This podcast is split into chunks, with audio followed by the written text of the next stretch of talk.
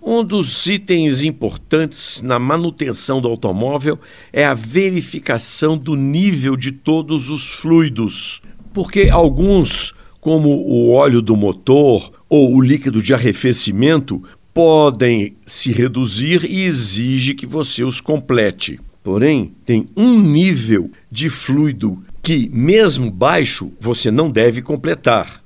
É o nível do fluido do freio, porque com o desgaste de pastilhas e lonas, o nível pode abaixar, porém, ao substituí-las, o nível volta para o normal.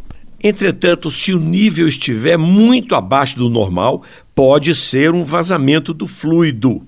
Neste caso, leve o carro imediatamente para a oficina para uma verificação. Mas, se o nível já estiver lá no finalzinho, não arrisque. Complete emergencialmente para você não ficar sem freio.